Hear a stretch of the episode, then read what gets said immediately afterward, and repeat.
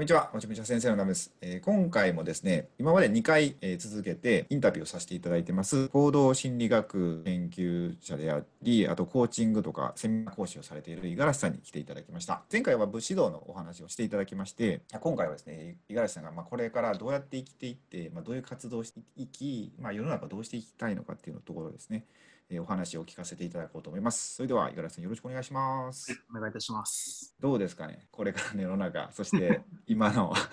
五十嵐さんの状況など、お願いします。そうですね、まあ、これからのその世の中っていうのは、あのまあこうもう僕だけじゃなくてその今世界のすべての人が感じてると思うんですけど、うん、まあ、大きく、えー、変わり続けてるタイミングですよね今のタイミングっていうのは。もともとその2020年っていうのはこう大きな変化があるっていうふうにこう言われてたと思うんですけど、まあ、それがさらにこうちょっと自分たちの想像のかなりはるか上を行くコロナというものが来て、まあ、本当にその予測できない世の中になるっていうのはこんな形で訪れるとは思わなかったんですけどただ、うん、まあ、僕がその武士道っていうものをこう深めていったりとかそういうものを、えー、多くの人たちにあのいかに生きるかっていうことをこう伝えていった理由っていうのは、まあ、それはもうまさに今のような状況になった時のために必要な学問だなというふうに思っていたからなんですけど、うん、まあ、どこからちょっと話せばいいのかっていう感じですけど、まあ、その僕のストーリーでお話しさせていただいた時に、まあ、僕はもともと会社員正社員進行で終身雇用を信じてたからその、まあ、東証一部上場企業にまあ就職することを目指してそういう会社にこう入ることができたんで僕はそれで人生のゴールだと思ってたんですけど、まあ、でもそれはものすごい浅い生き方だなっていうことをこう気づいたわけですね。その武士道とか、えー、生き様、まあ、吉田松陰先生の言葉とかに触れていく中で。でやっぱりその本当の安定感っていうのは何かその企業が大きいとか安定した会社にいるとかなんか看板が大きいとか肩書きとか地位とか権力を自分が持ってるとかそういうこう形あるものじゃ限界があるっていうことをやっぱりこう感じていたっていうのが、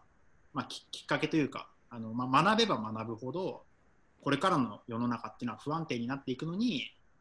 その要するにこうなんていうんですかね沈みゆく船があるって分かってるのに、多くの人はその船から飛び出して新しいボートに乗っていくとかあの外に飛び出すっていうことをせずにその沈んでいく傾いていく船の中で一番なんとか溺れない頂上まで行こうっていうふうに頑張ってしまう人がすごい多いなというふうに感じていて、それではあの本当の安定感っていうのはもたらされないっていうのをこう僕が学んでる学問からするとずっと問われてることだなと思っていて、やっぱりその何かに依存してる状態っていうのはすごく弱いなっていうふうにこう、まあ、思っているというか。で本当の安定感っていうのは、他人とかその外部の環境とか世の中が戦争がないからとかそういうことでもあの訪れるものではなくてもういかにその自分自身のこう心から作り出せるかっていうことがまあ本筋なんだなと、まあ、ここをすごくまあ大事にするようになあの生きてきたつもりなんですけど、まあ、より一層そういうのがこう大事な世界に今なっていってるなというふうにまあ感じ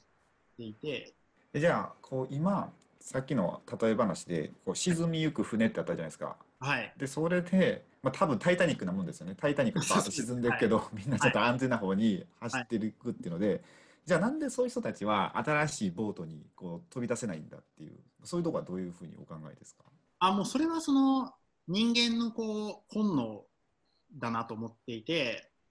まあ、僕らのその子孫っててか僕らが生きてる理由っていうのは僕らの子孫がこう臆病者だったからだっていうふうにま僕はこう学んできてるんですけど、まあ、それはなぜかというとあの昔ですねそのもう本当に原始時代というかイメージしていただきたいんですけど原始時代とかに生きる人たちっていうのはこう周りが全く分かんないわけじゃないですか。今の僕らはあの外国っていうのがあってあの日本っていうのはこういう人たちが住んでて海外っていうのはこういう人が住んでたりこういう街があったりこういう動物がいたりこういう生物がいてここは安心だけどここは危険っていうのがもうエリアが完全に情報で分かるじゃないですかでも昔っていうのはその外の情報が全く分からないしあの分かった人も文献とかをこう残せないじゃないですか手段がないから。ってなった時になるべく命を一日でもあの要するに人間の DNA ってこう1日でも長く生きることがインストールされてると思うのであのチャレンジャーの DNA だった人っていうのはどんどんその猛獣に襲われたりとか、なんかこうわけわかんないあの自然災害にやられたりとかしてどんどん死んでいっちゃうと思うんですね。だから僕らその生き残ってるあの源泉っていうのは臆病な人たちの DNA を僕らは受け継いでるって思ってるんですけど、まあ、それからするとあの人間のこう変わらない欲求っていうのは今日が永遠に続いてほしいっていうのが根源的な欲求だと思ってるんですね、まあ、この脳科学とか行動心理学からすると、うん、だから夢のない人はいないっていうふうに教えられててあの夢がないんです私やりたいことないんですっていう人っているじゃないですか。今の、はいはいはい、いや夢のない人はいないと。あなたたちに夢のないあはい。あすいません。今ですねあの僕のね家の近くでちょっとサイレンが鳴りましてちょっとあのお話を切らせていただいたのでまたここからちょっと仕切り直しで五十嵐さんのお話を聞かせていただきたいと思います。はい、大丈夫 すいません。お願いします。はい。えっと先ほどはえっ、とあれですよね、臆病者の遺伝子がこう残ってるからその遺伝子を僕たちはまあ受け継いでるってところの話で。です。はい。だからその僕らあの世界の人々に共通しているたった一つの夢というかっていうのがあってそれは何かというと今日と同じ明日を生きたいっていうのが DNA の中での欲求なんですよ。なるほど潜在意識の中での欲求っていうのは今日と同じ明日が続けばいいな今日要するに今日生きれてるわけじゃないですか僕らは。どんなに最高な日だったとしても最悪な日だったとしても今日生きれてるということは DNA の中ではそれがもう成功なんだと。だから、同じことを繰り返していれば自分の命っていうのは流れていくんだっていうふうにこうインストールされてるわけなんで、うん、だから変わることっていうのは恐怖変わらないことが正しいっていうのが DNA の本能であり変わることっていうのはこの DNA からするとまあこう異質なものというか危ないぞっていうこうサイレンが鳴ってしまうので、うん、だからその「タイタニック」のさっきの例えで言ったら外にボートを飛び出していくとかってなったらいや外何があるか分かんないじゃんとかボートに乗ってからクジラとかに襲われたらどうすんのとかなんかね次の島にたどり着かなかったらどうすんのっていうその言い訳の方がどんどん出てきちゃうわけですよね。で、まあ、そのコンフォートゾーンって言われるその居心地のいいゾーンっていうのが船の中なのでその居心地のいい中での最大のこう成功っていうのが沈みゆく船の中でもなるべく沈まないところに行くっていうのがこの現状の中での最高の未来なのでまあ、多くの人がその抜け出した方がいいって分かってるのに抜け出せない理由っていうのは、まあ、その生存本能的なところだから、まあ、仕方ないのかなっていう。うん、なるほどね。で、えーと、五十嵐さんの今のこの、まあ、メインの、えお仕事というか、まあ、コーチングとかこのセミナー講師としての活動としては、えっと、前の動画ですかねあお話ししていただいたどちらかというと、まあ、これからもうチャレンジしていく人たちのサポートをしているっていうお話だったんですけど、はい、そういう人たちのサポートとしてはじゃあ新しい船でどんどん出ていってる人じゃないですか。そうですね。そういう人たちのサポートっていうとどういったこうことをこうサポートというか、まあ、コーチングされてるんですかね？例えばそのゴールを立てて、まあ、この例えば、まあ、僕がサポートしてる人たちっていうのはもう同じ船の中でのこの安心を負うんじゃなくてもう外に飛び出した人たちのサポートをしてるっていうイメージなんですけどでもやっぱりその外に飛び出していっても、まあ、こう自分のこう才能を、ね、どうあの発揮していったらいいのかだったりとかこの例えば漕いでる途中にあの、本当にこれはこの島にたどり着けるんだろうかあの次の島にたどり着けるんだろうかっていうふうにこう不安になってしまったりとかパフォーマンスが落ちる瞬間っていうのは必ずあると思っていて、まあ、そういう時のこうどういう状態になっているのかっていうこうメカニズムを、まあ、紐解いていったりとかじゃあそういうふうにこう迷ってしまったりスピードが落ちてしまった時にどうやったらもっとこう速いスピードで焦げるのかであったりとかあと一番大事だなと僕が思ってるのはその本当にあなたが心から目指している生き方っていうのはそこにあるのかっていうこの自分の本当に目指している未来と現状を明らかにしていくっていうことをまあ一番大事にしていて、うん、だから例えばその、まあ、成功した方がいいよとか、まあ、僕が、まあ、お金は稼いだ方がいいよとか僕だったら大企業入った方がいいよとか大きい企業入った方がいいよっていうふうに言われてたけどそれは誰かの価値観で生かされてただけであって要するに親がそういうのを期待してるとかあの世間体的にあの二流三流の会社より一流の会社行った方が体裁が保たれるからそういうふうに言った方がいいっていうふうに思ってたんですけど、それって偽物の夢じゃないですか。うんうん要するに自分が心から求めてるゴールじゃなくてそれは誰かのための人生を生かされてたに過ぎないなと思っていて僕がやっぱりこう全ての人に伝えたいことっていうのはやっぱり自分の人生の主人公はあの自分しかいないわけなんであなたが本当に求めてるゴールっていうものを常にこう定めていってほしいというか。うん。だから向かう方向を間違えないでほしいし向かう方向がずれてるんだったらそれを修正していくサポートができればうんこ漕ぐスピードを速くするだけだとうん。うん全然自分が望んでない方向にこう早く進んでったりするっていうリスクもあるじゃないですか、うん。なるほどね。そこのセットですよね。その定めていくっていうのと、定めたものに対してこう最大限のパフォーマンスを発揮していくっていう、まあ、この2つがなんだろうメインでサポートしていきたいうんうんスタンスというかなるほどね。じゃあそうやってこう周りの方をこうバーってサポートしていくじゃないですか。でどちらかというとえー五十嵐さんが、まあ、世の中をその人たちと共に変えていこうというそういう感じなんですかね。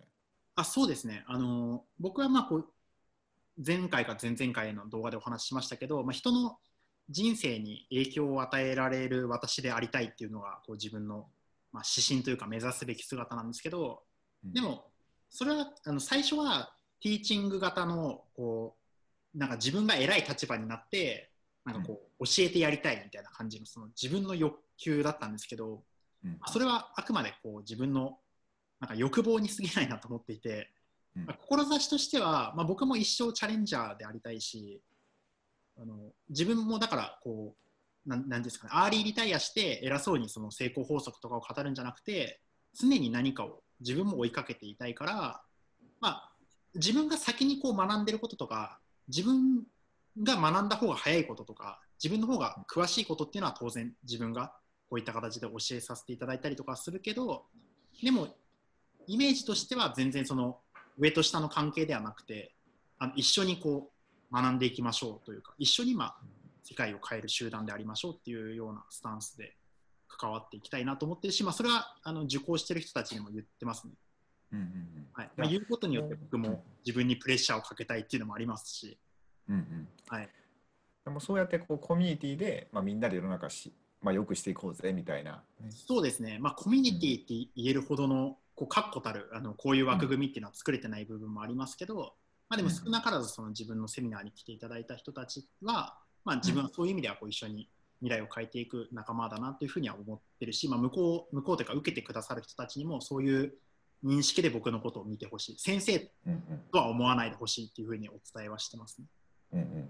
まあ、上下じゃなくて、まあ、どちらかというとよ横のつながりっていう感じで。そうですね。だから、あのそういうパフォーマンス上げるとか、そういう意味では僕の方がこう伝えさせてもらえることはあるけど、全然他の分野で、